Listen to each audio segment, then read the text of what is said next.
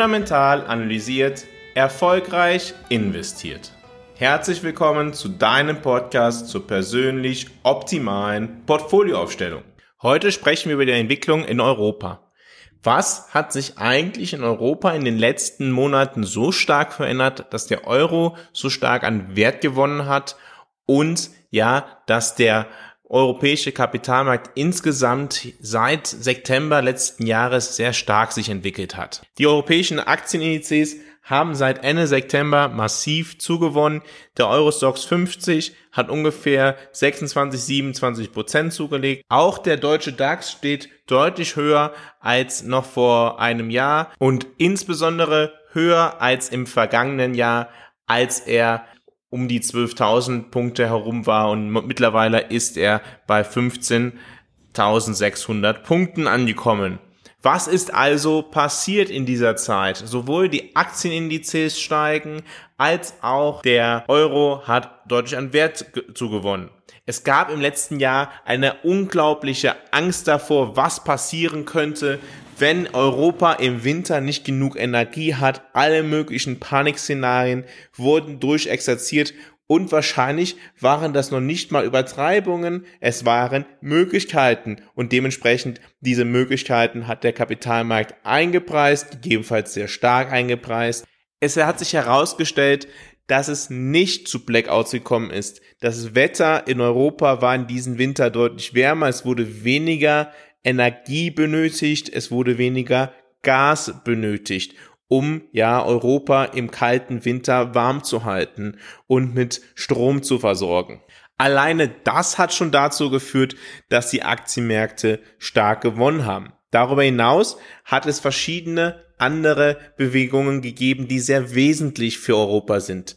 Einerseits ist der Ölpreis stark gesunken.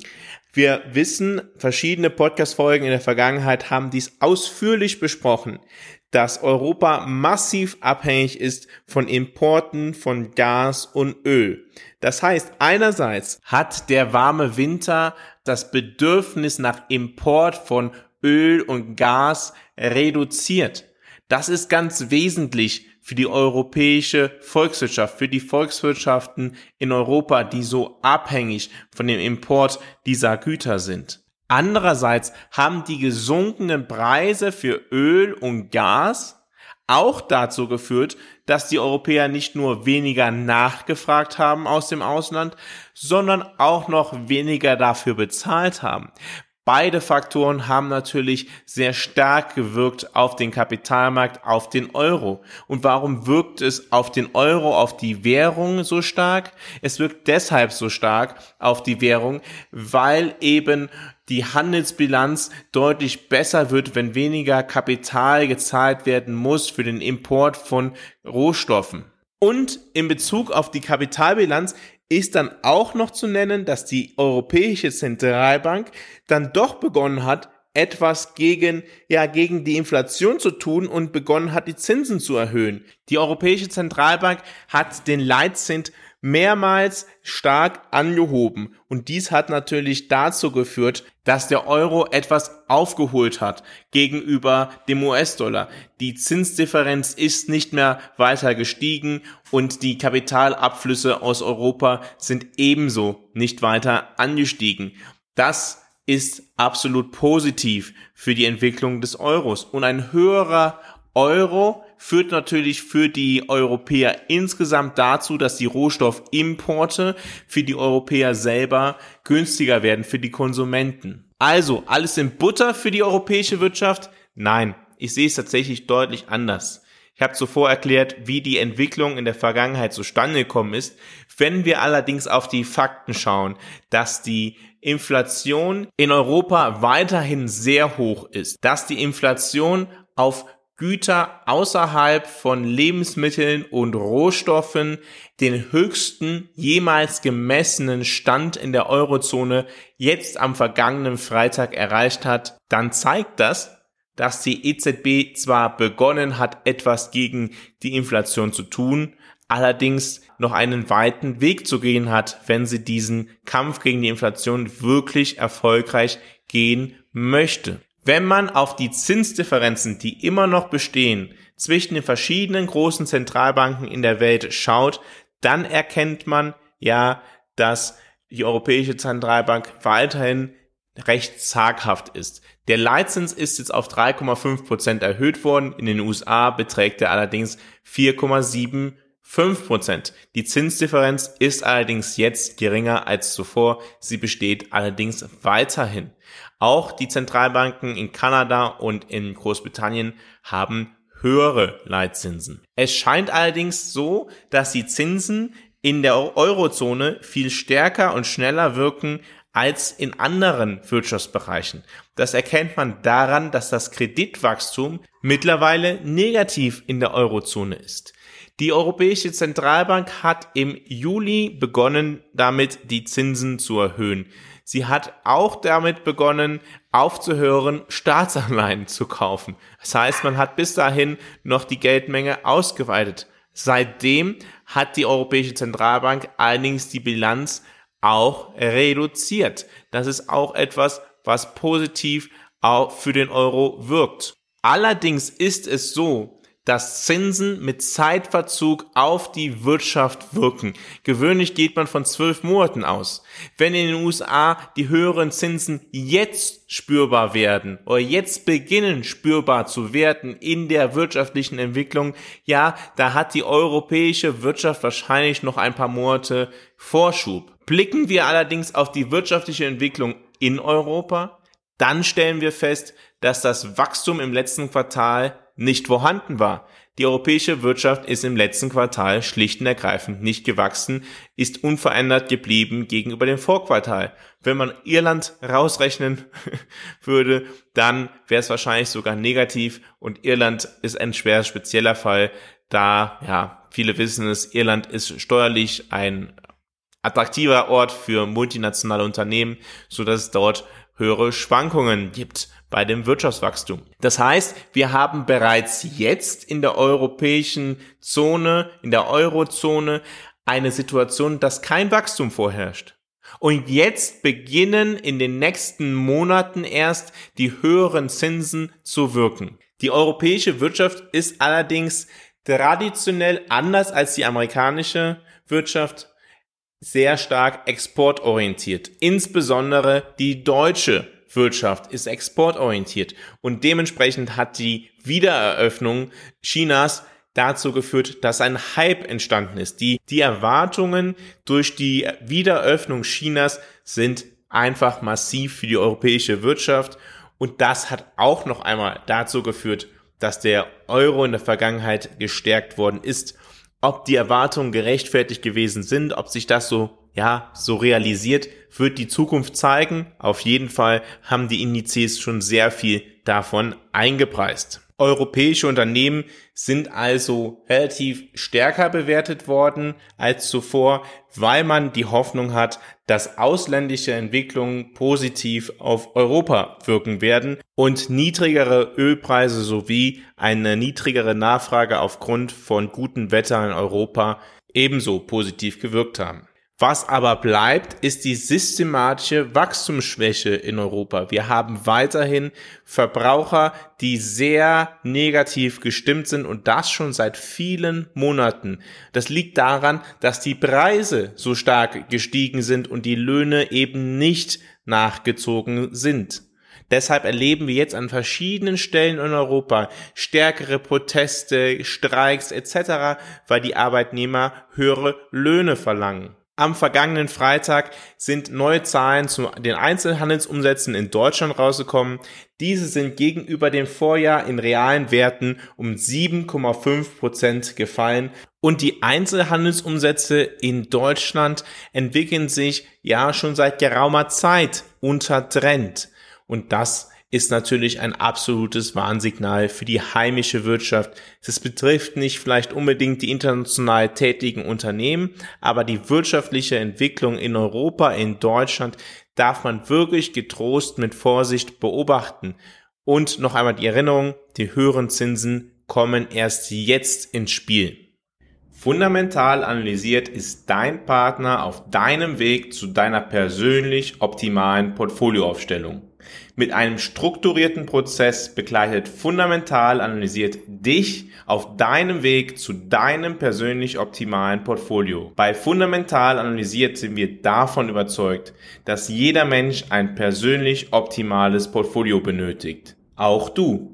Wenn du dich dafür interessierst, deine Chancen zu nutzen, um deinen Zielen näher zu kommen, geh jetzt auf fundamentalanalysiert.com Schau dir an, wie fundamental analysiert arbeitet und vereinbare ein kostenloses Erstgespräch. Fundamental analysiert arbeitet unabhängig von Banken oder von Vorgesellschaften. Der Weg, wie fundamental analysiert sein Geld verdient, ist durch Analysen, die dich persönlich optimieren, die für dich das Maximale herausholen. Du wirst befähigt, mit deinem Portfolio deinen persönlichen Erfolg zu erzielen. Dabei bist du auf eine Art und Weise aufgestellt, so dass du zu jeder Zeit ruhig schlafen kannst.